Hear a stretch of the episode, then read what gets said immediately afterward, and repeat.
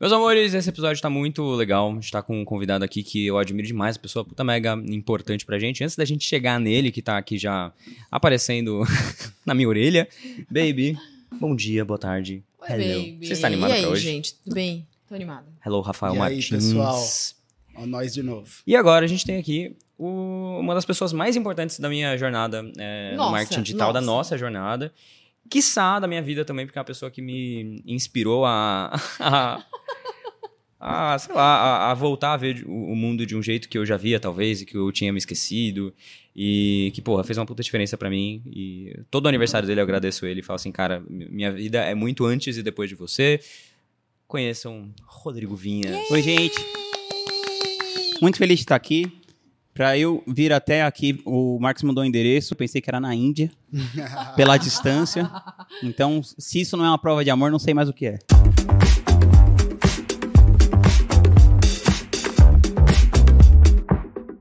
Vinhas, se apresenta pra galera rapidinho assim o que, que você faz. Não sei se Tá você tem. o- Você faz muita coisa, não sei se você tem a, a explicação rápida. Tenho. Ah, meu nome é Rodrigo Vinhas, eu sou estrategista digital. Eu fundei uma agência de marketing digital chamada E-Gratitude. A gente ficou com essa agência há mais ou menos uns cinco anos, criamos cinco empresas, vendemos duas dessas empresas e aí criamos uma aceleradora de negócio que chama Palur. Hoje a gente é um grupo de 14 empresas, faturamos cerca de 100 milhões de reais por ano, mais ou menos. Fundação nele também. Tuc, tuc, tuc. Quem, Passamos quem por é todo- o, quem é o, o, O membro você mais velho? é Eu sou o mais velho. O mais, mais velho não, né? Mas o mais o antigo. mais antigo? Ah. Ele e o Fred. Ele, o Fred. ele, eu e o Fred. Somos os mais antigos, né? Minto, eu sou mais antigo do que o Fred. Ah, é? Porque o Fred, ele. O primeiro encontro que eu fui foi mesmo que o Fred foi, mas o Fred foi como palestrante convidado. Eu já É. estava dentro. Ah, então, então- eu sou mais. então você é o membro mais antigo. né? Uau, baby. Né? Não paga mais. Não pago mais, paga é isso. Bom, pelo que ele paga, é praticamente não paga mais mesmo. Mas é. É muito foda isso, Eu cara. fui e voltei, né? A Mica foi e voltou. Eu fui e voltei, fiquei. Volto meses- arrependido. Nossa, nem seis meses longe, voltei arrependida. Ô, Vinhas, deixa Mas eu aproveitar. desde o começo, eu também sou uma das mais antigas.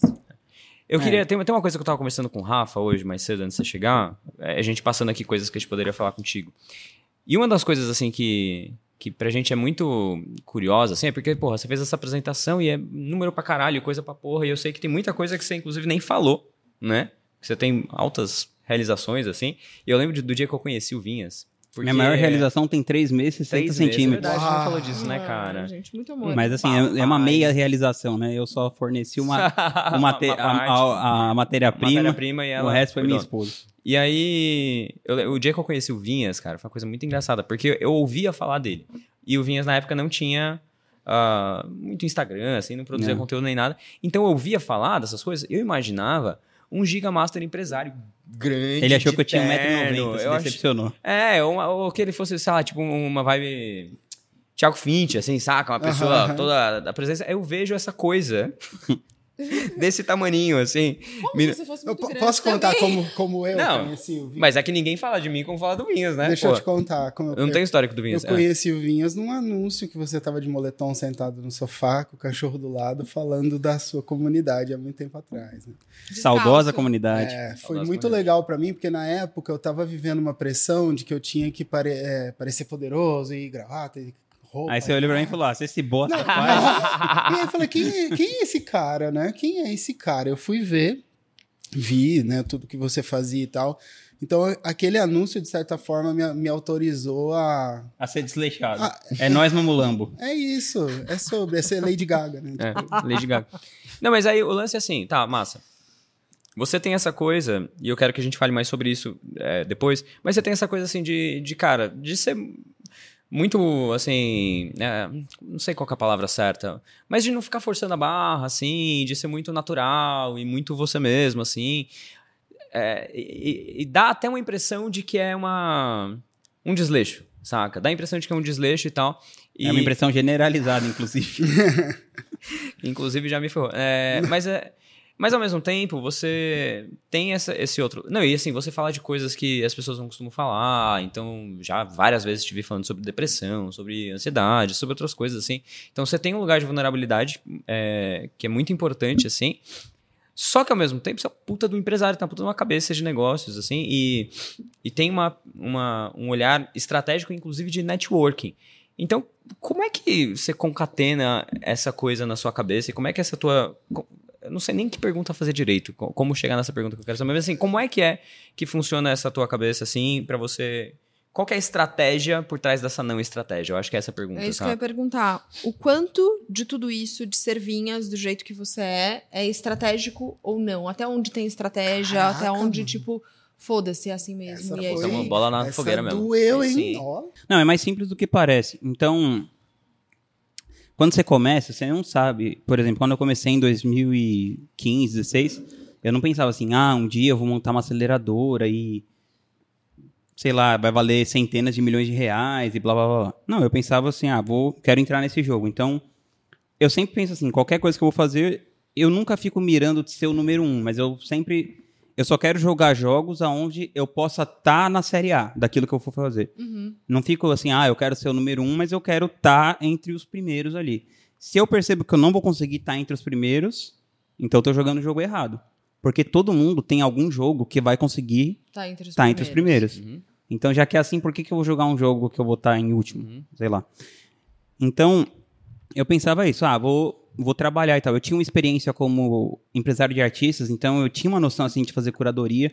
Eu trabalhava já com esse negócio de criar audiência e vender coisas para essa audiência.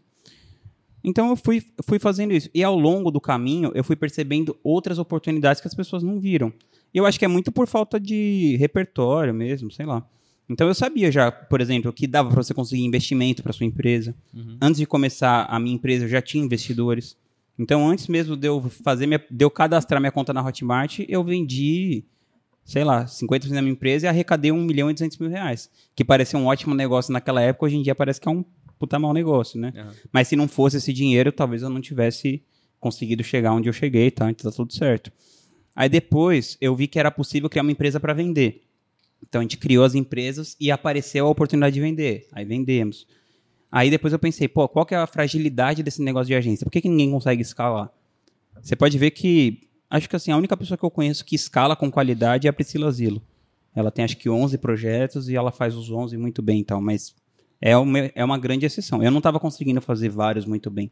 Então eu pensei, como que eu posso escalar sem eu ficar metendo a mão na massa também? Além, não estava conseguindo, mas também não estava afim, na verdade, né? Mesmo se eu conseguisse, eu não, está, eu não era o que eu queria fazer, né? Ficar sendo responsável por aquele monte de coisa. Assim, 100%. Então, eu lembro de uma, de uma frase do Tim Ferriss que ele fala assim, você tem três coisas que você pode fazer. Você pode ser ou maquinista, ou gerenciar a rodovia, ou ser o dono da rodovia. Da, da ferrovia, né? Aí eu pensei, ah, então eu quero ser o dono da ferrovia. E aí eu pensei, como que eu posso criar uma estrutura para isso valer a pena? Aí a gente criou a Palur, que é a nossa aceleradora. Criamos várias acelera pequenas aceleradoras que treinam as lideranças das, das empresas que a gente é dono, que a gente é sócio, né? E aí deu certo. Aí a gente foi fazendo, estamos com 14 hoje, a gente planeja chegar até 100 em 2026, 2027. E sei lá, as coisas vão aparecendo. De repente aparece uma ideia. Eu acho que esse negócio de empreender é muito assim, você tem que ficar atento. Ah, o, o Cal Newport fala que a vida é sobre aquilo que você presta atenção. Um dia eu tava lá bobeando no YouTube, aí eu vi um vídeo que era assim: como que ela fez 500 mil dólares por ano no Airbnb com casas A-frame? Aí eu cliquei para ver aquele vídeo e, meu, vi que era um negócio muito bem sacado. Aí eu pensei assim: meu, eu acho que eu vou fazer isso também. Aí eu fui lá, comprei um terreno, arrumei um arquiteto e tal, chamei uma galera para vocês, até mandei para vocês o projeto lá. E pronto, fiz um negócio lá que, sei lá, se der tudo certo, vai render uns 80 mil reais por mês, mais ou menos. Então acho que é muito assim. É isso, eu não, eu não pensei assim, ah, vou criar esse negócio e tal, vou entrar no ramo imobiliário, um negócio que eu nem sei nada disso, entendeu? Mas se eu vejo que uma pessoa fez, que é simples, aí eu pesquiso aquele mercado, entendo se tem uma brecha. E acho que é muito isso, você entrar na brecha. Então, por exemplo, no Brasil, a galera não faz isso de um jeito tão legal assim, essa coisa do A-frame e tal. Então, a minha ideia foi criar um lugar, um lugar chamado Glass Village, que é você dorme olhando para a estrela. Então, que o fato do negócio ser instagramável e ter um conceito. Então, por exemplo, eu vou pegar aqueles mesmos 90 metros que se eu fizer uma casa normal, eu alugaria por, sei lá, 7 mil reais por mês, e aí, porque é instagramável, tem um conceito por trás, tem um design diferente, não sei o quê, e que não vai custar mais, ele pode ser alugado por 15, 16 mil reais por mês. Então, eu acho que é meio que assim, a coisa vai acontecendo e você vai pensando coisas que você pode encaixar e, e, ao mesmo tempo você vai tendo mais recursos. Agora é fácil, por exemplo, eu vou falar com vários amigos meus que me conhecem e falar para eles, meu, me dá 200 mil reais pra gente investir nesse negócio, 400 mil de um, não sei o quê. Eu junto muito rápido o dinheiro, junto muito rápido as eu pessoas. Acho, eu, tinha uma coisa que na, tinha, não sei se ainda tem isso, mas na, no site da Gratitude tinha uma parada, uma frase sua que eu acho que exemplifica muito bem, assim. Que é, assim, nunca joguei bola bem, mas sempre tinha o melhor time. Alguma coisa assim. Como é que era Uhum. isso? Ah, não sei, eu, eu esqueço. assim. Mas é alguma coisa assim. tipo, Mas na sim. escola, na escola eu nunca joguei futebol bem, mas eu sempre tava no melhor time.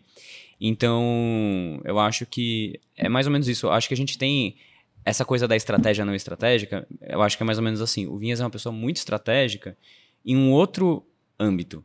Talvez ele é, a, a parte da, da, da, da- marca pessoal de Rodrigo Vinhas, assim, seja uma coisa que aparente ser menos estratégica, talvez seja mesmo, seja mais intuitivo, mais natural, assim. Ah, mas justamente porque esse não é o teu jogo. É, exato. Você não tá. eu não tô a- a- disputando com o Ícaro de Carvalho. Exato, a maior parte das pessoas tá, tá querendo crescer enquanto pessoa, enquanto marca, quer que as pessoas olhem, quer que as pessoas queiram, não sei o que lá. E você tá fazendo o oposto. Você tá paradinho concatenando as coisas, saca? Vendo, ah, eu posso conectar isso com isso, com isso daqui, com não sei o que, né? e, a e o saldo disso tudo é legal pra todo mundo e, e para você. É, i- igual eu falei, eu, eu não quero jogar um jogo que eu não tô nos primeiros lugares. Então, por exemplo, essa parada de produzir conteúdo, ter uma personalidade, não sei das quantas e tal, não é uma coisa que eu vou fazer bem pra caralho. Você tal. já tentou? Você já chegou a tentar? É, Já, mas é porque já assim um pouco, né? Já pôs o pé na água e tal. Mas eu percebo que eu não vou ter a consistência o suficiente e porque pro resultado que eu quero ter, não é esse o veículo, né? Então, assim, claro, dava pra ser melhor do que eu sou. Só que é outra coisa que eu aprendi com o Tim Ferriss. Ele fala, meu, em vez de você ficar tentando consertar as rachaduras da sua armadura, coloca a luz na sua fortaleza. Isso não é a minha fortaleza. Então, isso é, é eu ficar tentando consertar a rachadura da armadura. Você teve que fazer pra perceber que não era assim? Sim, tinha, tive que fazer pra perceber. Mas assim, eu acho que eu consigo chegar num certo nível. Uhum. Esse certo nível que eu cheguei é suficiente pra retroalimentar o meu tipo de estratégia. Então assim, vai, como que você pode ganhar dinheiro? Ou você vende uma coisa cara pra pouca gente, ou uma coisa barata numa escala gigantesca. Tá. Pra você vender uma coisa barata numa escala gigantesca, vamos supor, se eu quiser vender 10 mil tickets de qualquer coisa, eu tenho que ter centenas de milhares de pessoas que me conheçam e que me acompanhem. Agora, para eu vender, sei lá, é, 100, 200 tickets entre 25 a 100 mil reais, eu preciso que 3 mil pessoas me conheçam e me acompanhem. Tá. Então, eu acho que assim, eu crio bastante conexão com as poucas pessoas que me conhecem e eu vendo produtos muito mais caros. Ou até, na verdade, o meu produto mais caro não é uma pessoa pagar 100 mil reais pra fazer uma mentoria. É a pessoa confiar em mim o suficiente para eu ser sócio dela no negócio dela. Então, sei lá, por exemplo, eu sou sócio do Rafa Leite, que é um menino puta de ouro, assim, que tá lá na Craft. Ele entrou na Craft, ele tinha faturado 500 mil no ano. Era assim, da vida dele, assim, era faturamento da vida. Faz uns quatro anos. Aí a gente, pô, trabalhou junto lá, ele foi sendo mentorado, foi tendo resultado. Ano passado, a gente comprou 30% da empresa dele. Eles faturaram 27 milhões. Em janeiro desse ano, ele fez um lançamento de 10 milhões. Então é muito mais lucrativo eu ser sócio de alguém que fatura 40 milhões por ano do que o cara ficar me pagando 100 mil reais por Sim, mês, total. por ano. Só que ao mesmo tempo eu tenho que achar um jeito de gerar valor pro cara para ele não Pra sentir justificar. que ele tá perdendo dinheiro sendo meu sócio, que é o contrário, ele tá ganhando grana sendo meu sócio. Por exemplo, esse ano a nossa empresa, a Palur, ela vai ser de novo uma daquelas 25 maiores empresas lá da Hotmart no Galaxy. E aí eles chamaram eu e o Rafa, porque o Rafa foi a empresa que mais performou dentro do nosso grupo de empresas. Então, sei lá, você vai abrindo portas assim que não dá pra você comprar, sabe? Tá. Mas tem, tem um segredo aí. Eu- porque. Se falou- tiver, me conta. Não, eu quero. É a gente que quer saber. É, você falou da oportunidade que você viu no YouTube, enfim. É, como que você avalia se a oportunidade é boa ou não? Ah, por exemplo, esse caso. Eu vi lá esse negócio do A-frame, né? Que era um negócio que estava estourado. Aí eu vou lá, fui lá no Airbnb e cliquei. Casas tri- triangulares. Aí eu vi que só tinha alguns poucos focos no mundo que tinha isso. Então tinha muito no Canadá, tinha muito em algumas regiões dos Estados Unidos. No Brasil tinha algumas também. Aí eu comecei a comparar a qualidade. Comecei a comparar o preço. Comecei a comparar a, a vacância. Qual que era a vacância dessas casas, tal, pelo ticket. Comecei a ler várias matérias de pessoas falando sobre isso, tal. E eu vi que, tipo, as casas que tinham aqui no Brasil, elas eram de piores qualidades do que as dos Estados Unidos e ainda assim estavam cheios, cheias. Vi que as daqui tinham designs piores, acessibilidade era pior. É, inclusive, eu comecei a ir em algumas para ver como que seria a experiência. Eu fui lá naquele hotel no Botanique, que era um tipo mais top, assim, para ver como que é a melhor experiência no campo que você podia ter aqui no Brasil, das melhores e tal. E aí eu percebi que tinha uma janela de oportunidade. Aí eu comecei a procurar terreno, não sei o quê, achei o terreno, comprei, comecei a procurar os, os, os investidores. Mas assim, eu nem sei se esse negócio vai dar certo ainda. Pode ser que não dê em nada, Aham. né? Porque do jeito que a gente conta também, parece que tudo que você faz dá certo. Um monte de Sim. coisa dá errado. Mas, a princípio, parece um negócio que vai dar super certo. E eu acho que com o negócio digital é a mesma coisa. É fácil, de, é, assim, é, o tanto o sucesso quanto o fracasso deixam pistas, né? Então, eu acho que tá tudo disponível ali para quem tiver interesse, paciência para pesquisar e tal, até entender se aquilo faz sentido para você ou não. Eu vejo uma diferença, é, que foi inclusive uma das coisas que me fez me aproximar de você, querer estar perto e, e sugar um pouco do Vinhas, que é, é, a forma como você enxerga os negócios em si, né? Então, eu te vejo muito diferente de vários outros mentores e outros grandes players do mercado, que eu vejo a galera muito focada só no próximo lançamento, né? Então, é uma coisa de venda, é uma coisa só estratégica da venda do produto e de conteúdo, e o seu olhar é para o negócio. E eu não vejo. São raras as pessoas que vão olhar para o negócio, para a oportunidade de negócio. E é louco, né? Porque parece tão fácil. Eu vejo você falando com uma facilidade, né? Ah, eu fiz isso, aquilo, ah, e nasceu. Mas é isso, é porque tem, tem esse olhar de construção de Mas negócio, tem a ver de com a, com oportunidade. a maturidade da, É isso que eu falo, tem a ver com o teu histórico. das pessoas, que- Sim. o tanto de tempo que você está empreendendo e tal. Sim. Porque lançamento é um método de venda, não é um modelo de Sim. negócio. Sim. E a galera trata como se fosse um modelo de negócio e tá tudo bem, porque eu acredito que uma pessoa que nunca empreendeu antes, ela passa por essa fase de Aham. disso, né? Total, Porque e é acho que é justamente que- por isso que, que eu me liguei, me conectei muito com você, porque eu empreendia antes no mundo real, no mundo físico. Então, quando eu vim para o digital, eu olhava e falava assim: não é possível que as pessoas não tenham essa visão de negócio, que elas não enxergam como negócio, né? Com, com esse olhar mais holístico. E eu vi isso em você. É. Eu, eu lembro que eu, uma vez eu estava dando uma palestra falando da, da agência e tal. E aí o Vinha fez, Vinha fez uma pergunta que foi. Eu recebi uma vez na minha vida inteira do marketing digital, que é qual que é a sua margem de lucro? Que é uma pergunta tão básica, mas tão básica, mas que assim, que não, não se faz muito assim, né? Pra, é, no nosso mercado. Geralmente é assim, ah, qual que é o Faturamento. faturamento? Ou qual que é o negócio Você que você quer. usou para fazer não sei o quê? Assim, não tem essa, esse olhar de negócio mesmo, assim. E quando você pensa em faturamento, também a galera tem essa visão bem ingênua, do tipo assim, ah, faturou 100 mil reais, a pessoa já pensa que é os 100 mil reais na sua 100 conta no Itaú pra é. você gastar no mês que vem, né? Total, total. E no final é isso, uma pessoa que faz vários lançamentos de 100 mil reais ganha 10, 15 mil reais por mês. Deixa eu te perguntar uma outra coisa que tem a ver com tudo isso que a gente tem falado. É, eu percebo assim, é, você, você, você é, um- é uma pessoa que atrai oportunidades de uma certa maneira, atrai pessoas, você é meio que esse hub, assim. Por que, que você acha que você conquistou esse espaço? Por que, que as pessoas te veem do jeito que, que elas te veem e você tem a confiança que, que, que, que as pessoas têm em você? Eu acho que a primeira coisa é o resultado. né? Então, conforme você vai tendo mais resultado, as pessoas vão te credibilizando mais. Uhum. Então, por exemplo, ah, o que que vai? Se você for pegar o fio, né? Vai, puxa o fio lá desde antes, né? Como que, o que que trouxe isso? Acho que a primeira coisa é você estar disposto a assumir mais responsabilidade do que você é demandado onde você está. Uhum. Então, por exemplo, ah, eu era vendedor de show, eu tô participando de uma reunião lá do, Ar- do Arnaldo Antunes, e aí ele fala assim, e é outra coisa, prestar atenção, né? Aí nessa reunião ele falou alguma coisa tipo assim, cara, eu queria muito que a música tocasse no rádio. Isso faz, sei lá, 15 anos. E ninguém deu atenção na sala, tipo assim, tinha umas 20 pessoas na sala. Todo mundo começou a falar o que eles já levaram para falar. Em vez deles ouvirem o que a pessoa traz e tentar, a partir daquilo, gerar valor. Aí, beleza, a galera ficou lá falando o que eles iam falar, já tal, e ignoraram o que ele, o que ele falou. Da coisa da rádio. Eu falei, pô, eu posso ver lá o negócio da rádio, né? Aí, pô, era um negócio muito difícil. E aí, eu, eu acho que assim, sempre você pensar. Se você quer empreender, crescer na vida, eu acho que é sempre essa coisa de você buscar o improvável. Então, por exemplo, pô, o cara já tinha mil anos de carreira lá, a música dele não tinha tocado na rádio ainda, naquela época. Ou pelo menos não na frequência que ele gostaria, sei lá. Aí o que eu fiz? Eu peguei o- o disco dele, fui até a porta da rádio lá, sentei e perguntei: ah, como que é o. é, quem é o cara X, né? Que eu sabia quem era. Ele, ele tá aqui? A mulher falou, não. Eu falei, ah, quando ele passar, você pode me falar quem é? Ela falou, posso. Eu fiquei esperando lá, o cara passou. Eu falei, ô, cara, tudo bem? Meu nome é Rodrigo, eu trabalho com o Arnaldo, não sei o quê. Aí o cara falou, ah, legal. Aí ele colocou lá o, o, o disco do Arnaldo e falou assim, ah, essa música não, essa música não, essa música não. Ah, essa música sim.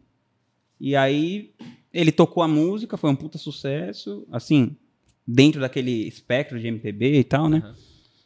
E, por exemplo, uma- aí quando o Arnaldo foi renovar o contrato dele na empresa, ele falou, só renova se o Rodrigo estiver aqui. Ah, que legal. Então, tipo assim, eu saí de um lugar de o carinha lá que atende o telefone e fica, ô, quer- quer ver- o show custa tanto, é tanto de transporte, não sei o quê, pra esse lugar de, de ter um, um espaço na mesa. Né? Você tem que conquistar esse espaço na É. mesa. Então, você tem que fazer alguma coisa a mais do que E aquela naquela época, é, você provavelmente Não, era- recebeu por isso. Não, Você só fez. mas e- eu recebi muito mais do que isso, Sim, né? total. Porque você vai, você torna isso meio que um estilo de vida. Você vai fazendo isso direto, direto, direto, Aham. direto. E eventualmente, é- sempre no final a conta fecha, sabe? Ah, você você, não fica, conquistando- você não fica preocupado assim se, ah, mas isso, por exemplo, eu não tinha como saber que o Arnaldo ia fazer isso, Aham. né? Talvez se eu soubesse eu tinha até me mexido antes, mas aham, não é por isso que eu fiz, aham. né? E ele fez no final, ele fez um negócio que era pra proteger ele e acabou me protegendo. Porque depois eu que saí da empresa e ele, e ele foi comigo. Total. Aí eu montei a minha primeira empresa, tal, que eu fui empresário dele por uns 10 anos. E então aí quando eu entrei no digital, eu fui falar com o Gustavo. Eu já tinha histórico. Eu falei, cara, ele falou assim, ó, meu, eu tenho medo de o Gustavo Cerbasi, né? Que é um cara de finanças e tal. Ele falou, cara, eu tenho medo da minha marca pessoal, tal. Eu falei, cara, eu trabalho com o Arnaldo Antunes já faz sete anos naquela época. Eu falei, ó, eu já trabalho com ele faz sete anos, cara. Ele tem 30 e poucos anos de carreira. Eu nunca fiz nada de mal pra marca dele. Por que, que eu vou fazer pra sua? Uhum. Aí, sabe, uma coisa vai credibilizando a outra. Aí, quando eu fui buscar investidor, eu falei, cara, eu já assinei contrato com esse cara que já vendeu 2 milhões de livros. Eu não tô. Total. Sou um Zé Ruela aqui, Eu vacilando. acho que você tem uma, uma capacidade, assim, de conquistar, não sei como é que seria o nome, mas tipo um certo tipo de capital social, assim, saca? De que o tempo inteiro você tá depositando É. na conta das relações que você Exato. tem, assim. Isso é uma coisa que eu aprendo muito com você, tava falando isso contigo. a- a- Aí você vai depositando, depois assim, você não cara. sabe quando você vai colher. Porque o caminho Exato. normal da galera é fazer um Instagram, botar tráfego, mostrar a cara. Eu vejo que você tem um trabalho de low profile muito interessante, né? Tipo, você mesmo fala dos núcleos de poder e Isso. tal. Então eu queria que você falasse um pouco sobre isso. Então, aí, aí você entende o núcleo de poder daquele mercado que você está atuando, né? Então, ah, por exemplo, no nosso caso, marketing digital. Pô, são as plataformas, né? Tipo a Hotmart, são as, as, as empresas de mídia, tipo Meta, Google, né? As empresas que administram essa, essa compra de mídia, os próprios influenciadores, as pessoas que ensinam marketing digital em si. Então, assim, quando eu fui começar, eu pensei outra coisa. As pessoas adoram falar delas mesmas. Então eu comecei primeiro. Esse negócio de podcast, pô, todo mundo faz podcast hoje. O meu existe faz, sei lá, muitos Foi um anos. dos primeiros, se não o primeiro da nossa galera, assim. Então, então eu pensei assim, eu falei, pô, eu vou chamar a galera menor. Então pensa assim, vai faz de conta que um cara aqui tá no meio, faz de conta que é o Ícaro de Carvalho, ele é o centro, faz de conta. Aí tem uns outros caras ao redor, tipo a Aguiar e não sei quem. Aí tem uns outros caras ao redor, tem uns outros caras ao redor. Aí eu comecei a falar com a galera que tava na quinta, na sexta camada. Ah. Aí da sexta você vai pra quinta, da quinta pra quarta, da quarta pra terceira, da chegando. terceira pra segunda. Os caras da primeira, eles conhecem a galera da segunda. A galera da segunda conhece a galera da terceira. A galera da terceira conhece a galera da quarta. É, e o próprio Pedro, foi- acho que foi o primeiro entrevistado do teu Foi. podcast, mas o Pedro não era ninguém. na Exato. época. Ninguém, ninguém mesmo. Ele tinha acabado de fazer, tipo, a segunda live dele. Então, essa, essa outra coisa que é assim, você tem que andar com a galera que vai estourar antes deles estourarem. Porque sua relação com ela vai ser totalmente diferente. É. Só que eu não sei quem vai estourar. Então eu trato todo mundo como se a pessoa Exato. pudesse me colocar na capa do New York Times, que é outra coisa que eu aprendi com o Tim Ferriss. né? Então, eu acho isso muito foda, assim. O que eu tava conversando com o Rafa é que, assim, o nosso mercado ele tem muito uma coisa do crescimento através da, da polêmica, através do bater e não sei o que e tudo mais. E, e, e uma coisa que eu aprendi contigo é, é que talvez o crescimento através da, da construção mais duradoura de relacionamento, de gerar valor, de, ao invés de caçar treta, apaziguar, é, nivelar as coisas e tal, é um crescimento mais lento, mas é um crescimento muito mais sólido, muito mais, é, com mais, muito mais longevidade, assim, me parece, Eu sabe? não sei o quão mais lento é. Eu não sei, eu acho que eu discordo um pouco disso. Ele, num primeiro momento, ele parece lento, porque você não tem aquele bafafá, aquele, né, Sim. post que estoura e tudo mais. Mas em algum momento a coisa vai virar e a hora que vira é muito rápido. Eu vejo assim, eu tive um baita de um, de eu sou um baita de um exemplo de crescimento muito rápido por conta de networking, né? Então eu saí de um nicho de festa infantil no meio da pandemia, no começo da pandemia, para ensinar marketing digital. Eu não era ninguém, nada, tinha um Instagram do zero. E no primeiro lançamento eu investi 800 reais e fiz 133 com 3 mil seguidores, né? E como isso? Mágica, eu sou muito foda? Não, para mim eu acredito totalmente, integralmente ao networking que eu tinha na época, muito vindo por conta da Craft. Né? Então, a Craft hoje, para mim, ela tem um ponto crucial na minha vida. E a fogueira também, que é o networking. Eu tô ali para ter acesso às pessoas. E o que eu fiz naquela época foi: beleza, quem são os meus maiores concorrentes desse mercado que estão na Craft? Que eu tenho acesso. Vou marcar live com todos eles. E foi o que eu fiz. Você fez live comigo Uhum. na época. E de repente eu tinha uma audiência hiper mega qualificada, eu era desse tamaninho, mas olha a autoridade que eu tinha, fazendo lives com toda essa galera muito foda ali, sabe? E eu sinto que o nosso mercado não coloca Não energia, não coloca o foco no- nos relacionamentos, o quanto que, cara, uma conversa, coisa muito um podcast, utilitária, uma assim, às live vezes, pode né? te fazer assim alavancar o seu negócio. E a gente não sabe o quanto que, a- que aquela relação vai frutificar daqui a dois, três, quatro anos. né? Exato. O próprio. eu- Tem uma, uma história que eu gosto de contar e que envolve você. Não sei se já te, já te contei desse jeitinho assim, mas em 2017 eu fui fazer um curso presencial com o Torriani, é, que era a única pessoa que ensinava tráfego pro nosso mercado na época.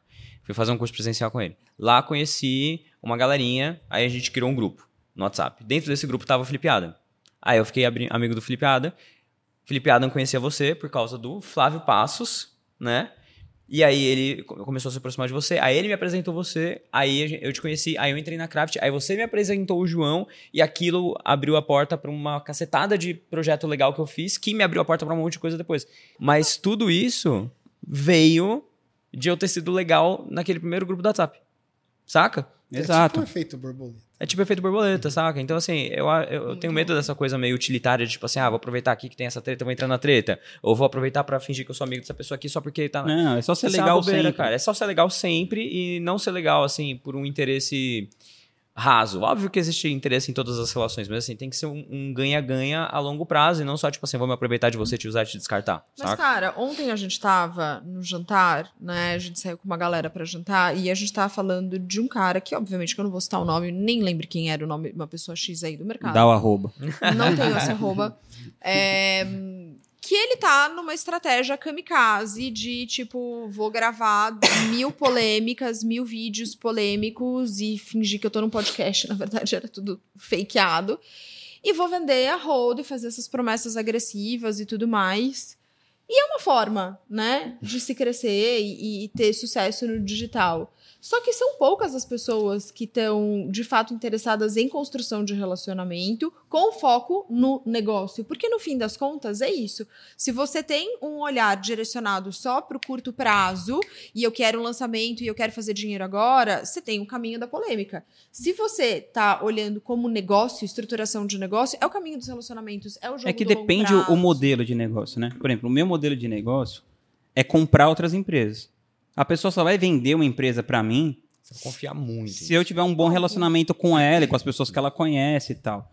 né? Tenho até aquele livro que eu sempre indico, que chama 48 Leis do Poder, que fala assim, pô, é, defenda a reputação com a sua vida, porque tudo depende da sua reputação. Concordo super. Então eu, então assim, o meu negócio eu acho que é muito baseado nisso. As oportunidades que aparecem e tal. Então eu, eu acho que são, são estratégias diferentes. Se eu dependesse de atingir um número grande de audiência para eu crescer, eu teria que pensar em outra estratégia. Então acho que depende. Mas eu acho que. Mas, tipo mas de mesmo assim, cara, eu acho que tem a ver com, com estratégia. Mas mesmo assim, eu ainda acho que é uma questão de longo prazo versus curto prazo. Porque às vezes esse cara que cresceu na base da polêmica, e não sei o que lá e tudo mais. Às vezes o próximo passo para ele crescer mais um pouquinho é ele fechar uma parceria com alguém ou entrar num novo espaço que ele, que ele ainda não ocupou e tudo mais. E aí, cara, às vezes ele não consegue entrar nesse espaço porque a porta tá queimada pra ele ali, sabe? Mas tem um lance que assim, você é que é que de- tamanhos diferentes e marcas diferentes funcionam com estratégias diferentes. Uhum. Então quando você é muito pequeno, o Beto fala assim, né, pô, é, o Beto da Empíricos, ele fez uma vez uma palestra lá na Craft e falou assim, cara, quando a Empíricos estava começando, que a gente não tinha nem para comprar móveis, o que a gente precisava fazer? A gente precisava sair na rua, ali na. Faria Lima, com uma cueca vermelha na cabeça. A gente precisava. É o jogo da atenção, né? Você fica tentando dar porrada. Ele falou: chegou um ponto que a empresa cresceu tanto que aí a gente tem que adaptar o discurso e tal, né? Você não É. pode sair mais batendo em todo mundo, que isso é muito grande, Sim. né? Tudo impacta muito. Então, por, por exemplo, o Ícaro mesmo falava mal pra caramba do Érico no começo, né? Foi uma estratégia ali de. Não, que ele, não é que ele falava mal do Érico, ele batia mais a coisa da fórmula, assim, né? Como se. Num sentido de como se a fórmula fosse a única coisa e É. tal. Ele metia o pau nisso. E ele usou aquela estratégia por um tempo, a estratégia do inimigo comum. E depois ele cresceu, cresceu, foi amadurecendo e parou de usar isso. E isso não afetou, assim, acho que a marca dele e tal. Então acho que você Mas Se pode. ele tivesse sido mais agressivo, poderia ter afetado. Essa é a coisa. É, claro, né? Tudo tem um limite, É. né? É isso que eu falei. Acho que ele falava do negócio da fórmula, mas não, não era nada pessoal e tal. Mas o que eu quero dizer é que você sempre tem que achar um jeito que você vai chamar atenção. Sim. E tem várias maneiras. Por exemplo, essa, coisa do podcast. Como eu fui a primeira pessoa a fazer esse negócio de podcast, uma das primeiras, e eu comecei a chamar pessoas que não tinham nenhuma entrevista em lugar nenhum. Então, assim, pô, você quer ter a entrevista do Pedro? Só tinha essa. Você Sim. quer ver a entrevista do HC? Só tinha essa. Então, as pessoas que estavam no mercado e elas queriam saber alguma coisa do mercado, só tinha lá para elas consultarem. Uhum. Então, mesmo que não fosse um store de venda, a pessoa que passou horas ouvindo aquilo, ela está muito mais disposta a tomar uma decisão de compra. Então, por exemplo, esse foi um jeito de eu crescer lá meu negócio no começo. Então, acho que dá para você achar uma maneira que não necessariamente é, é uma polêmica, mas você tem que achar, quando você é pequeno, você tem que achar uma maneira de chamar a atenção. Sim, sim. Ser o primeiro. Ser o primeiro é uma maneira. Que, que conselho você daria para o empresário que está lá é, lançando, se ferrando? Tipo, ele ainda é o maquinista do trem dele. Uhum.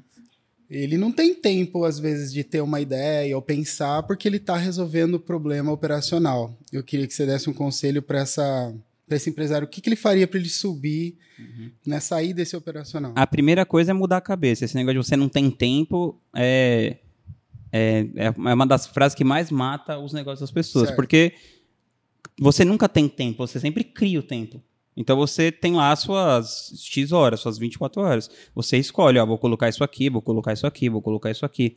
Então, vamos supor, outra coisa que eu também aprendi com o Tim Ferriss. Eu nunca vou fazer um trabalho. Se a minha hora vale 100 reais a hora, eu nunca vou fazer um trabalho de 5 reais a hora. Então, se eu tô vendo que eu tô fazendo um trabalho de 5 reais a hora, minha hora vale 100, a cada hora que eu tô trabalhando, eu tô rasgando 95 reais. Então, eu acredito que muito, muito no começo, você já consegue terceirizar várias coisas do nosso negócio. Inclusive que nessa coisa de lançamento, assim, sinceramente, saindo da quinta série, já dá para fazer quase tudo, operacionalmente Total. falando. É. Aham. Né? Então, você consegue, por uma mão de obra muito barata tal, fazer as coisas operacionais. É, e às vezes nem precisa ser. é, pode ser uma mão de obra que você contrata na base de, de uma troca, alguma coisa assim. é, tipo, Total. tão simples isso. Então, assim, eu, eu penso que você tem que criar tempo para você pensar. Se você não criar tempo para você pensar, você nunca vai conseguir mesmo, esquece. Aí você vai ser sempre essa pessoa que vai indo no bolo e as coisas vão acontecendo. Até hoje, por exemplo, o Lamp tá aqui, né? Ele às vezes fala assim pra mim: ah, tal pessoa quer falar com você, a pessoa já tá esperando há não sei quanto tempo para falar com você, você não atende ela e tal. Porque, por exemplo, sempre de manhã, e há muito tempo já isso, eu, eu, eu pego meu tempo mais para estudar. Mesmo quando eu trabalhava, tipo, 16 horas por dia, eu ficava, tipo, uma hora estudando, duas. E eu falei pra ele, eu falei, cara, se eu atender todo mundo que quer falar comigo na velocidade que eles querem, logo eles vão parar de querer falar comigo, porque eu vou chegar lá e não vou ter o que falar pra eles, porque eu não vou ter repertório, Uhum. né? Não vou ter profundidade, não vou ter estofo. Então, eu, eu, não, eu não penso dessa jeito, desse jeito. Acho que o, o cara que tá começando e tal, se ele não arrumar tempo pra ele evoluir, ele nunca vai sair daquilo, Você sabe? já esteve no operacional ou desde o começo sua cabeça já funcionava em, em Já tive no, no operacional, assim, nunca do jeito que a galera faz, tipo assim, ah, faz tudo, né? Se a pessoa fazer tudo, disparar e-mail, eu não sei entrar no e-mail lá. Às vezes eu vou palestrar num evento grande e falar, ah, eu nunca ia abrir, eu não sei mexer no e-mail, o pessoal dá risada, acho que é piada, mas eu não sei mesmo. Eu também não. Não Isso- sei fazer página também. Isso não me impede você de nada, sabe? A galera fica entrando numas. Porque é isso, isso é um serviço de 10 reais a hora, 20 reais a hora. Isso não tem valor intrínseco. Uhum. Então eu, eu pensei, eu não vou gastar meu tempo numa coisa que não gera valor intrínseco pro negócio. Meu tempo é que tem que ser bem feito e tal. Você tem que entender as métricas para saber avaliar se aquilo está sendo bem feito ou não. Mas no começo você fazia copy, né? Eu lembro disso. COP, sim. Você escreveu a, a, Escrevi as CPLs, e tal. Isso sim. Então foi a coisa que eu mais fiz, assim, por uns um ano, dois, talvez. Escrever as copies e participar das ideias e tal, mas assim. Aí depois você começou a mais participar das ideias e afastar da, É. da escrita. Isso, Gerenciar umas crises, né? isso até Expert dando um piti. É, sempre a coisa mais difícil mesmo é o relacionamento. Uhum. né? Então, assim, minha parte sempre foi mais fazer o relacionamento e definir a estratégia do negócio como um todo.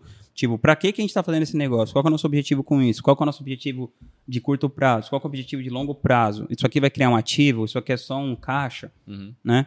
É só um cash flow. Então, você entender essas perguntas, eu, eu respondia. Tem uma, uma história do, do Ryan Holiday, que ele trabalhava na American Apparel. Ele era diretor de marketing. E era uma empresa que trabalhava umas mil pessoas, assim. Ele falou que um dia ele estava na reunião, tipo assim, os diretores da empresa e o fundador lá, que é o Doug Chowey, se eu não me engano o sobrenome dele. E aí ele falou que os caras estavam, tipo assim, numa sala e eles estavam vendo o estacionamento da empresa. E falou que começou a dar maior problema, assim, no estacionamento, tipo, uns carros. Aí o cara que era o CEO da empresa saiu da sala e começou a arrumar o trânsito lá. Não, ó, você vai pra cá, você vai pra lá, você não sei o quê. E beleza, aí a galera... E aí os funcionários ficaram assim, nossa, olha só, o cara tá nas trincheiras e tal, não sei o quê. Só que aquelas horas que ele ficou lá no trânsito, não sei o quê, não tinha ninguém pensando na empresa. Uhum. E se o dono não pensar, ninguém mais vai pensar. O Ryan falou: Meu, a gente não tinha a capacidade de tomar as decisões que precisavam ser tomadas ali. E ele deixou várias pessoas que eram as horas mais caras da empresa, as melhores cabeças da empresa, esperando ele arrumar o trânsito, que era um cara que trabalhava por 10 dólares a hora que poderia fazer. Né? Ô, Vinhas, queria Então, acho que puxar é um esse sobre gancho isso. aqui. Eu te vejo muito intencional em duas coisas, né? Como no teu uso do tempo e no, nas pessoas que você vai se relacionar. Como é que você define isso? O que, que é prioridade? O que, que é prioridade para você hoje e, e aonde que as pessoas deveriam colocar mais atenção? Que tipo de pessoas que elas deveriam se relacionar e aonde é que você acredita que elas deveriam colocar mais atenção, dedicar mais do Uhum. tempo? Na coisa do tempo, eu sempre penso. Acho que assim, quando você está começando, você tem que fazer tudo para o negócio parar de pé. Né? Então, você com os seus recursos ali, você vai fazer o que você pode para o negócio simplesmente sobreviver. O começo de tudo é só sobreviver. Pô, beleza, você sobreviveu, passou dessa fase e tal. Aí eu, tudo que eu tô fazendo, eu me pergunto se eu sou a única pessoa que poderia fazer aquilo. Então, se eu não sou a única pessoa que poderia fazer aquilo, eu me recuso a fazer. Eu procuro assim, ah, então vamos achar um jeito, tal, se dá para contratar alguém, porque se- porque você tem que entender aonde você gera valor no seu negócio. Então, aonde eu gero valor no meu negócio? Fechando negócios para a empresa, produzindo conteúdo e entregando mentorias. É só aí que eu gero valor. São as três únicas coisas que eu gero valor. Né? Ah, e participando da estratégia, tal, com o Lucas, que é o cara que dirige a operação toda. Então, basicamente, se eu não estou fazendo uma dessas quatro coisas, eu acho que eu estou gastando meu tempo à toa. Então, acho que é você ter clareza do aonde você está gerando valor para o seu negócio. Né? Então, por exemplo, ah, eu estou vindo aqui dar essa entrevista, não tem como mandar outra pessoa no meu lugar para fazer isso. Eu vou entregar um, um evento de mastermind, não tem como eu colocar outra pessoa no meu lugar ainda para fazer isso. Talvez um dia tenha, mas hoje não tem. E agora outras coisas que eu, que eu faria melhor do que as pessoas estão fazendo, também, isso que é uma coisa assim, é uma tentação que você tem que segurar. Segurar. Eu ia te perguntar isso. Eu- Eu, ia chegar exatamente nesse ponto. Porque tem coisa que você fala, cara, beleza. Até poderia eu sou- delegar. Eu poderia delegar. Mas. Mas eu sou muito foda nisso daqui. Então, E aí? só que se você é muito foda num negócio que dá pra você contratar por 3 mil reais por mês, outra pessoa fazer, ainda que fique um pouquinho pior, é, é- é esse apego. Eu vou vou te dar um exemplo. Eu trabalhei muitos anos com o Arnaldo Antunes, né? Então você imagina, toda hora alguém manda lá, ah, quero te entrevistar, quero não sei o quê, quero... E eu colocava uma menina pra ficar respondendo isso. E eu dei o critério pra ela lá, né, por anos, falei, ó, esse tipo de coisa sim, esse tipo de coisa não, esse tipo de coisa sim, esse tipo de coisa não. E ela sempre respondeu e tal. Aí lá pelas tantas, um dia o Arnaldo me liga e fala assim, Rodrigo, ó, meu, eu fui dar uma entrevista num lugar tal, não gostei, tipo, não era uma coisa que eu queria, não era um tipo de entrevista que eu queria dar, as perguntas não eram legais, não sei o que, eu não gostaria de ter feito aquilo. É, queria que você, pô, prestasse atenção aí pra não me mandar mais pra isso, né? Então, assim, beleza, o cara, ele ficou insatisfeito, o meu cliente. Só que, aí eu pedi desculpa pra ele, só que eu economizei horas e horas e horas, dezenas, centenas de horas da minha vida, não olhando todas esses pedidos de entrevista. E nessas centenas de horas que eu economizei, sei lá, tô exagerando, né, caricaturando, mas nesse tempo todo que eu economizei, eu pensei, tipo, meu, vamos fazer uma acústica MTV? Eu fui lá, falei com a presidente da MTV, criei a situação pra ele fazer a- o acústico. Entendo. Eu fiz outras coisas pra carreira dele que foram mais importantes do que eu ficar lá olhando. Ah, não, isso aqui bate no critério, ele quer fazer, não quer, não sei o que e tal. Sabe? Então, eu acho que você tem que entender qual que é a principal coisa. Eu falo que a coisa principal é manter a coisa principal como a coisa principal.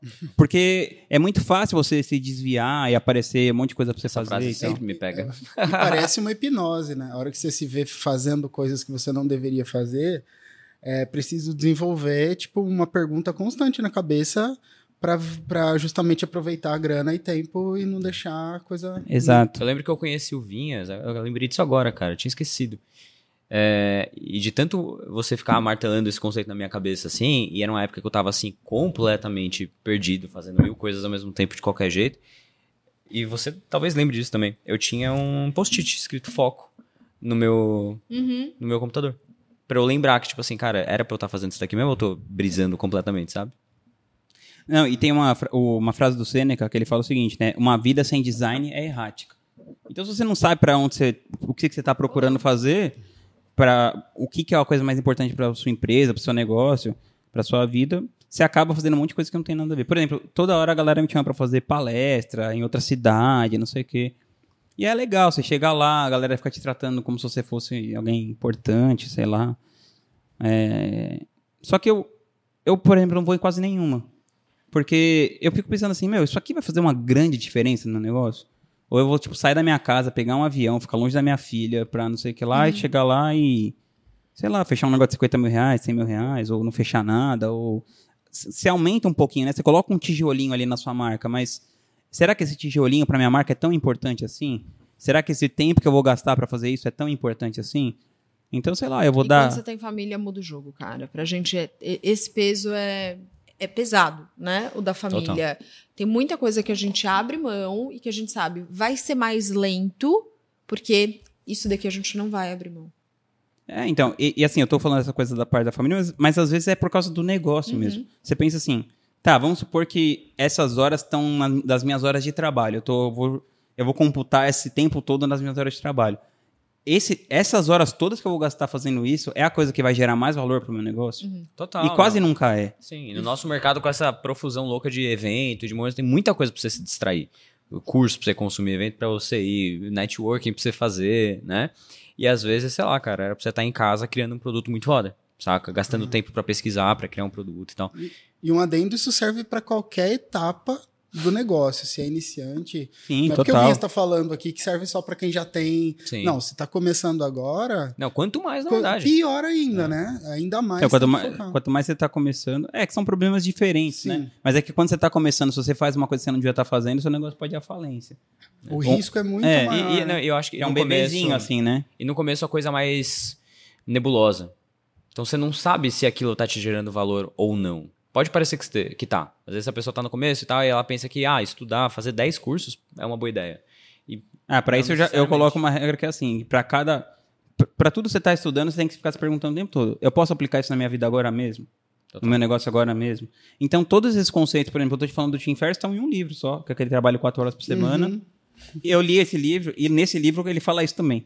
Você tem que pensar sempre assim, eu posso usar isso na minha vida agora mesmo pra resolver um problema, senão isso não me importa. Total. Então, se você vai ler literatura de autoajuda ou de negócios e aquilo não está de fato te resolvendo um problema, então vamos supor, se você começa a ver um, um livro de autoajuda que é uma coisa muito etérea, do tipo assim, ah, que seu propósito, não sei o quê. Isso não é uma coisa que está me preocupando agora. Se eu estou preocupado em como que eu vou pagar o aluguel e tal, isso não vai me ajudar em nada. Eu nem leio. Eu já, ó, pulo, isso aqui não serve para mim, né?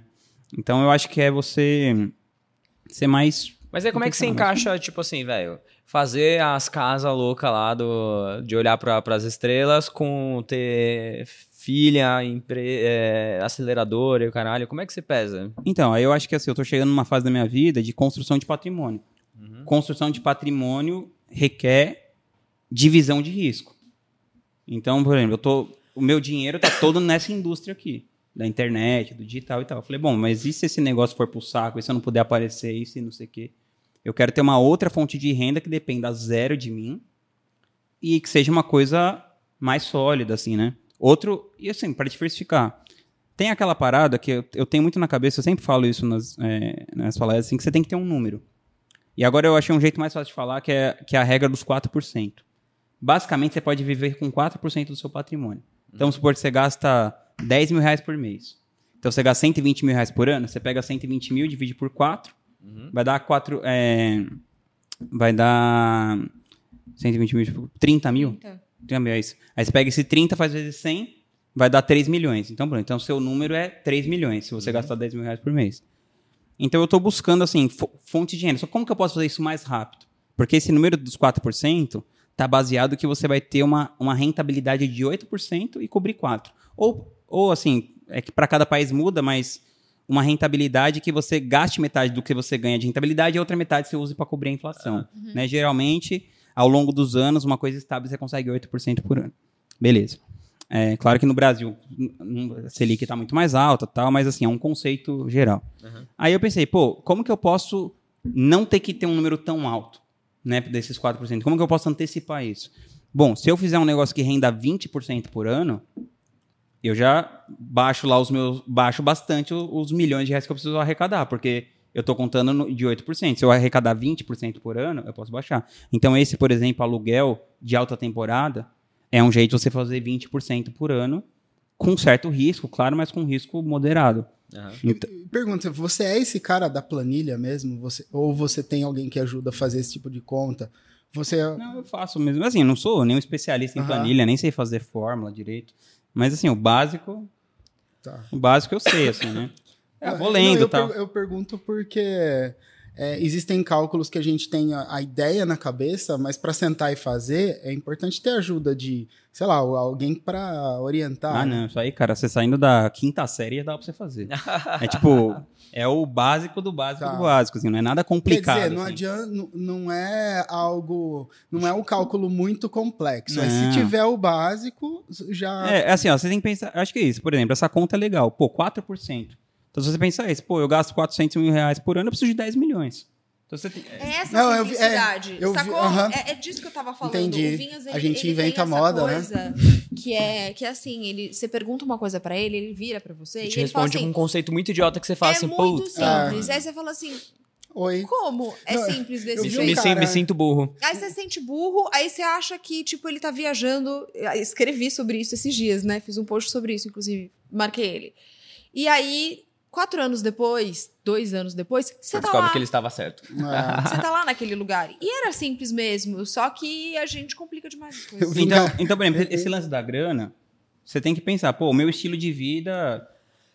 Porque a galera começa assim, né? Não, meu estilo de vida dos sonhos. Não, calma, você não consegue nem sustentar o básico hoje. Calma, jovem.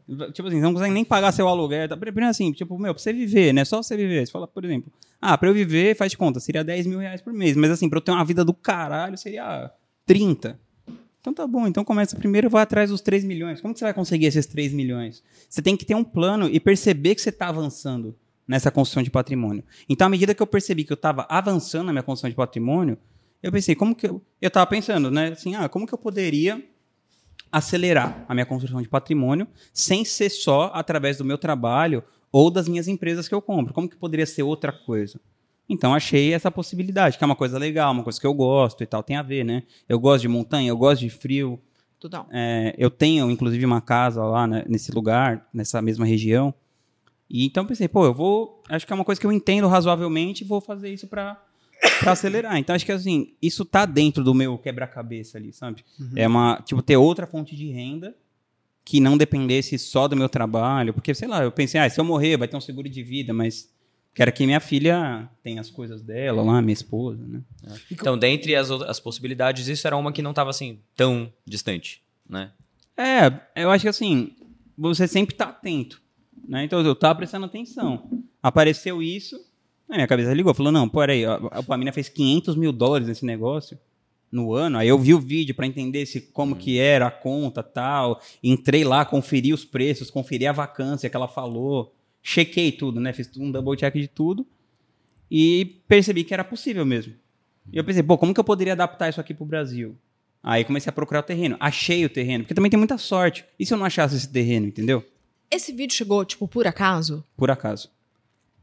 É muito Que foi? legal. Não, porque é legal isso, né? Das oportunidades caírem no colo, que Não, tem um pouco olhar tá desse lance treinado, da tá? sorte. Mas é isso também, Mas né? pra quantas pessoas esse vídeo não apareceu e elas não fizeram nada? É- Exatamente, porque você tá procurando. Eu ia, sabe uma, uma coisa engraçada? A gente estava conversando com a Cami, agora hoje mais cedo, sobre a nossa dificuldade de ser autoestrategista, saca? De criar estratégia pra gente mesmo. E eu acho que você é bom nisso, cara.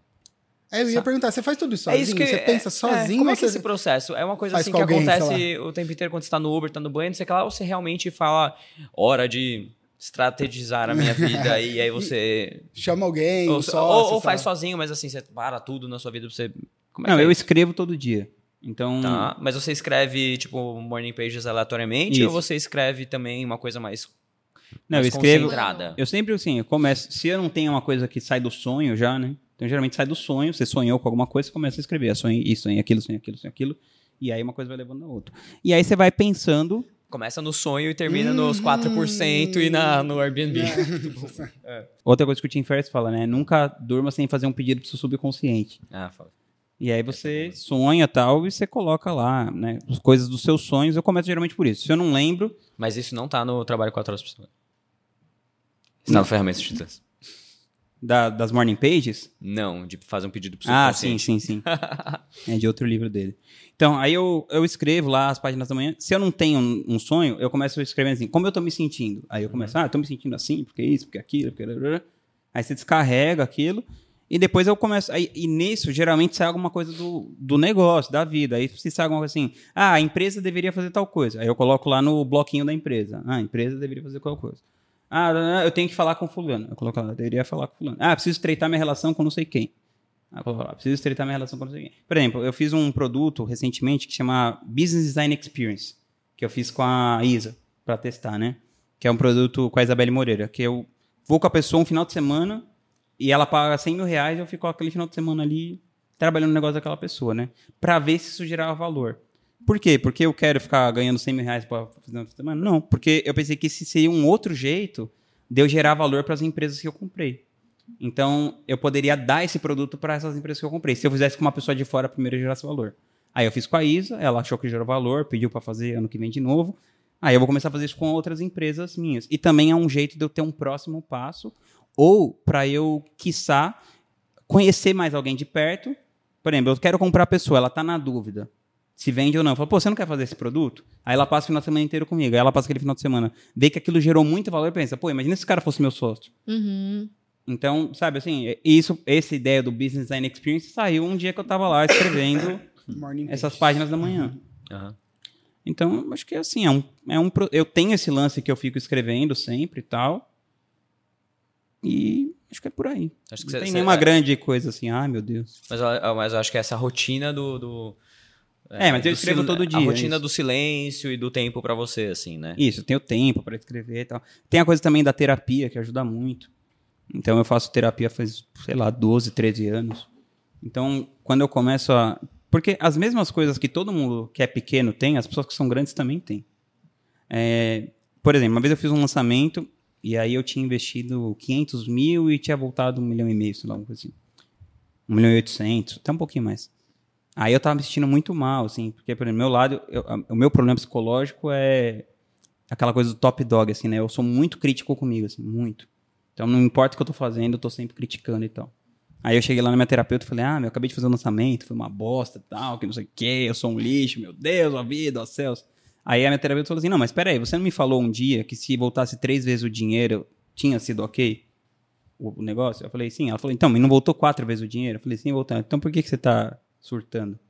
E ela, e ela falou assim, outro dia mesmo você não falou que, que é um negócio de risco e que às vezes pode dar errado? Quantas vezes você fez isso? Quantas vezes você perdeu dinheiro? Aí, tipo assim, várias vezes você vê que, tipo, você tá jogando uma dose gigante de cortisol, estresse no seu Total. corpo, assim, a troco de nada, assim. Então, eu acho que também, se não fosse essa coisa de fazer essa terapia constante, assim, eu Sim. seria muito mais surtado do que eu já sou. Total, total. Quanto que você é guiado nas suas decisões pela sua intuição e o quanto você é guiado racionalmente? Ah, não sei, assim, acho que me- meio a meio, talvez. Não sei, eu, eu acho que eu penso muito, assim, eu tenho uma mente bem analítica, mas ao mesmo tempo, se eu tô afim de fazer uma coisa, eu faço, só que menos, né, por exemplo, igual a história que eu tava contando pra vocês lá. Eu queria fazer um DVD de uma cantora, a gente não tinha grana, assim, a gente tinha dinheiro na conta, mas o dinheiro não era nosso, né? Era um dinheiro que você recebeu adiantado e tal, e eu peguei e fiz um DVD, assim, tipo, coisa que eu não faria hoje em dia, sabe? Acho que eu, acho que conforme você vai ficando mais velho, você vai ficando menos emocionado, né? Menos, total. Tipo assim, você tem menos essa sensação de que aquela é a última oportunidade da sua vida, que. É igual quando você termina o seu primeiro namoro, sabe? Você pensa assim, nunca mais eu vou beijar outra pessoa na boca e tal. Aí depois você vê que Se isso der certo, tudo bem. Se não der certo, você faz outra coisa depois. Então eu, eu acho que eu tô numa situação que eu evito menos correr um risco desnecessário. Uhum. Que eu não preciso correr. Porque, sei lá, eu não tenho essa- ambição, né? Por exemplo, você pega um cara tipo o Elon Musk, o cara tem uma ambição bizarra. Ele vendeu o PayPal, se eu não me engano, por, sei lá, 80 milhões de dólares, um negócio assim. E o cara tinha 20 e tantos anos. E ele falou assim, ok, agora a gente pode começar, né? Exato. A maioria das pessoas o que faria? Ficava a vida Valeu, tchau. É, exato. E, eu, e esses dias eu tava olhando um artigo que era assim, comparando a vida do cara que vendeu o MySpace, que se não me engano ele chama Kevin, com a vida do Zuckerberg. Então você pensa, o MySpace foi uma bostinha, assim, né, perto do Facebook. Assim, foi um negócio foda e tal, mas tipo, perto do Facebook Nada. Nada. foi nada. E o cara vendeu lá aquele negócio por sei lá quantos milhões de dólares. E, meu, a vida dele é tipo assim, curtir a vida doidada, viaja com a família toda hora, ajuda todos os amigos dele, faz um milhão de doações e tal. E a vida do Mark Zuckerberg é tipo assim, a galera do governo chamando ele, falando, meu, você tá fudendo a autarquia do não sei da onde, incentivando trabalho escravo. Ah. Assim, a vida do cara, entendeu? Então...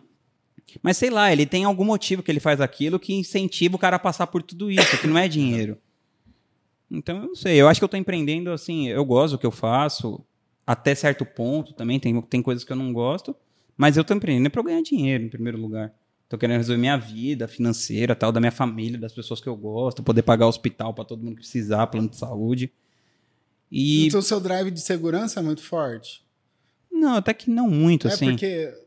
Mas eu acho que assim, para o meu, pessoa física, não é tanto, eu acho, mas, mas acho que das pessoas que estão ao redor, sim, né? Uhum. Porque eu já fui muito pobre, assim, muito, muito mesmo. Tipo, tipo de não ter, sei lá, nem onde dormir, assim. Então, eu acho que eu já sei o que acontece se você ficar pobre, assim. Eu não tenho tanto medo comparativamente com uma pessoa que não sabe o que é a pobreza. Uhum. Mas eu acho que eu tenho medo da minha filha passar pela, por coisas parecidas com as que eu passei. Então, acho que meu, meu drive de segurança é mais esse. assim. Era isso que é é uma boa pergunta, assim. É, queria que você falasse mais so- sobre qual que é esse drive. Porque eu sei também, assim, tipo, é, que você é um cara que não gasta muito. Você não tem, assim, gostos é, extravagantes, nem nada. Eu lembro da primeira vez que eu fui na sua casa, não sei se já contei pra vocês isso.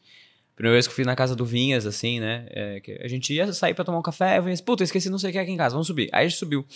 E era um apartamento em branco com uma cadeira na sala.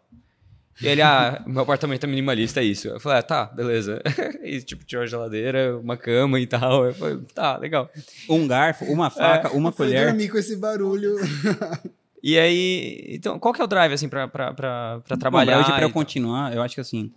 Eu tenho um contrato de X anos, né? Acho que meu contrato é até 2027 Aham. ou 2028, então assim, eu tenho que acabar o contrato. No mínimo. É, assim, honrar minha palavra com as pessoas, né? Que acreditaram em mim, investiram em mim e tal. Então, acho que essa é a primeira coisa. A segunda coisa, eu acho que eu tô na fase de construção de patrimônio ainda. Então, igual eu falei, pô, acabei de comprar esse terreno, tô montando esses negócios, é, investindo dinheiro no exterior. Então, acho que eu tô na fase ainda de, de construção de patrimônio. E também eu, eu tô procurando um lugar onde eu acho um tipo de trabalho que eu queira fazer por um longuíssimo prazo, assim, sabe? É, isso era a próxima pergunta. Bateu a meta dos 4% lá. O que, que você faz? Ah, eu acho que eu vou, eu vou ser mais seletivo, assim, na- eu vou me esforçar menos para ficar putz, crescendo desenfreadamente. E vou passar. Aí vai ser mais é, um trabalho voltado pro tipo de vida que eu quero viver. Porque hoje em dia, como é que é, né? A minha vida se encaixa um pouco no meu trabalho. Uhum. né? Eu já consegui liberar, tipo, as manhãs e tal, mas o resto do tempo, a minha vida se encaixa ao meu trabalho. Conforme eu vou tendo mais grana e tal, eu vou fazendo o trabalho se encaixar na minha vida. Uhum. Se o trabalho se encaixar na minha vida, show de bola. Se não se encaixar, foda-se. Uhum. Basicamente isso. Como é a vida que você quer ter? É, mas é isso que- é aí que eu queria chegar. Como é que você se vê depois? Depois disso. Imagina Você que você não tem mais obrigação de trabalho. né? É, quer- fala aposentadoria e tudo mais. O que, que é. Como é que é a sua vida depois disso? Que que Ah, você- eu acho que eu vou morar no- em outro país, né? É o que eu quero fazer. Quero morar na Espanha. Se der tudo certo, já vou ano que vem. É, quero passar toneladas de tempo com a minha filha. Ou com os meus filhos, se a gente tiver mais. Quero escrever. E quero que a minha vida dependa menos desse negócio assim. é, é, tipo, algoritmo drive, sabe? Tipo, ah, se você posta, tipo, sua vida é melhor, se você não posta é pior. Eu quero que se foda, eu quero parar de postar se eu quiser, entendeu? É, e quero escrever umas, as minhas coisas. E se tiver gente pra ler, show de bola. Se não tiver também, que se foda. Porque eu não vou precisar, tipo, de, de dinheiro daquilo, né? E basicamente isso, assim. Quero. Eu quero estar presente com as pessoas que eu gosto.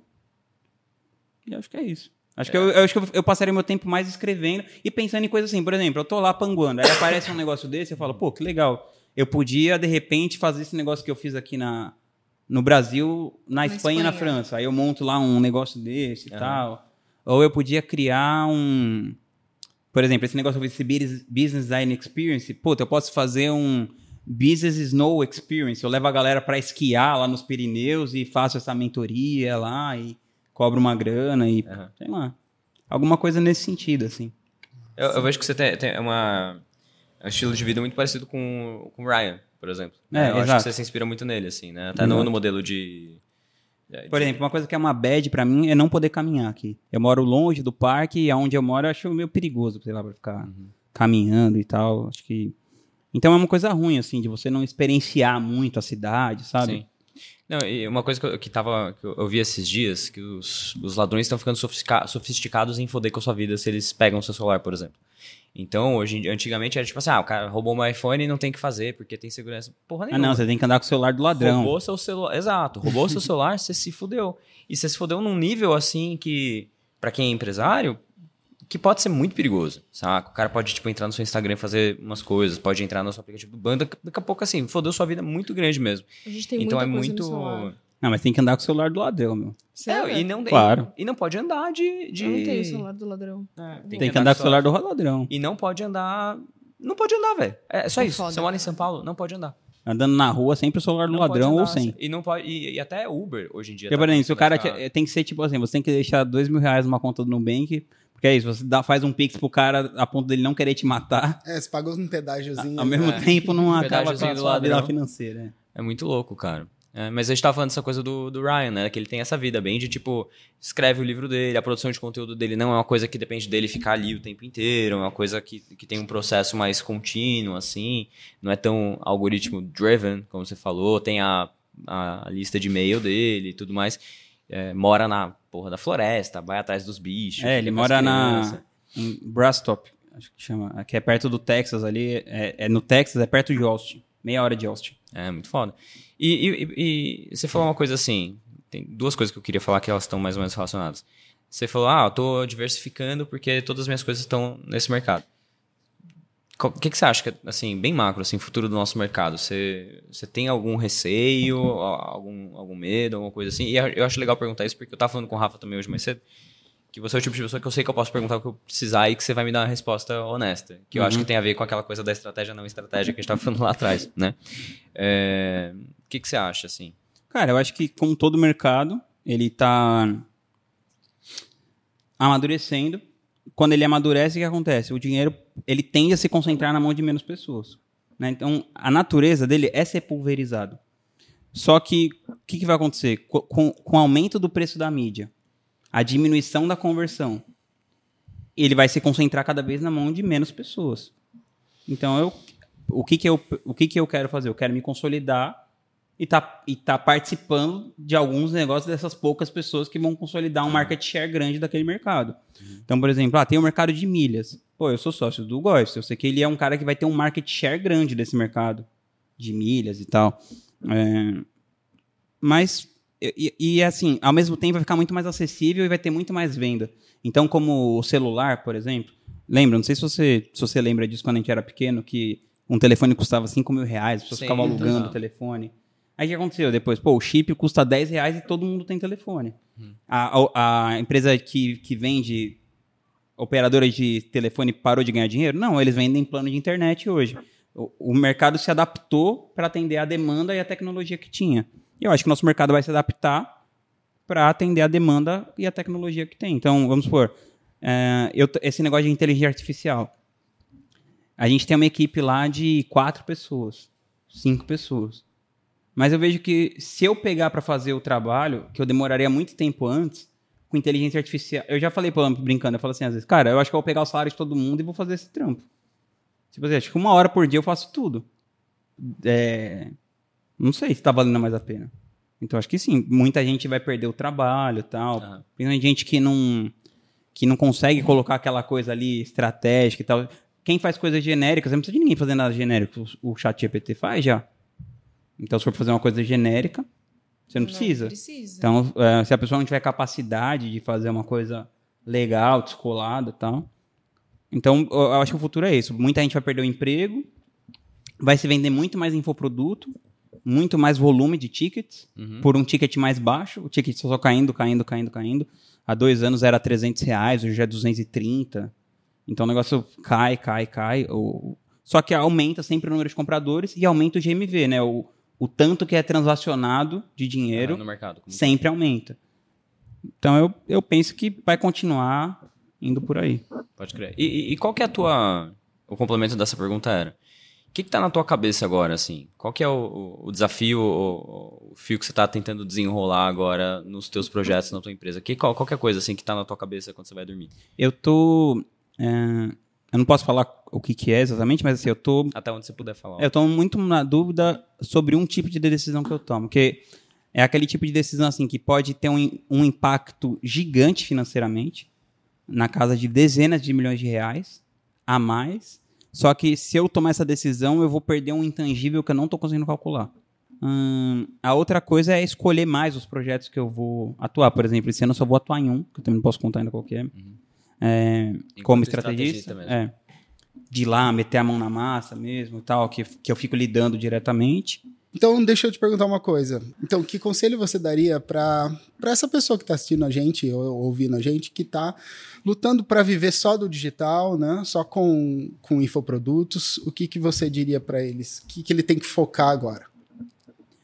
Eu acho que todo mundo que trabalha com isso tem que entender como funciona uma construção narrativa.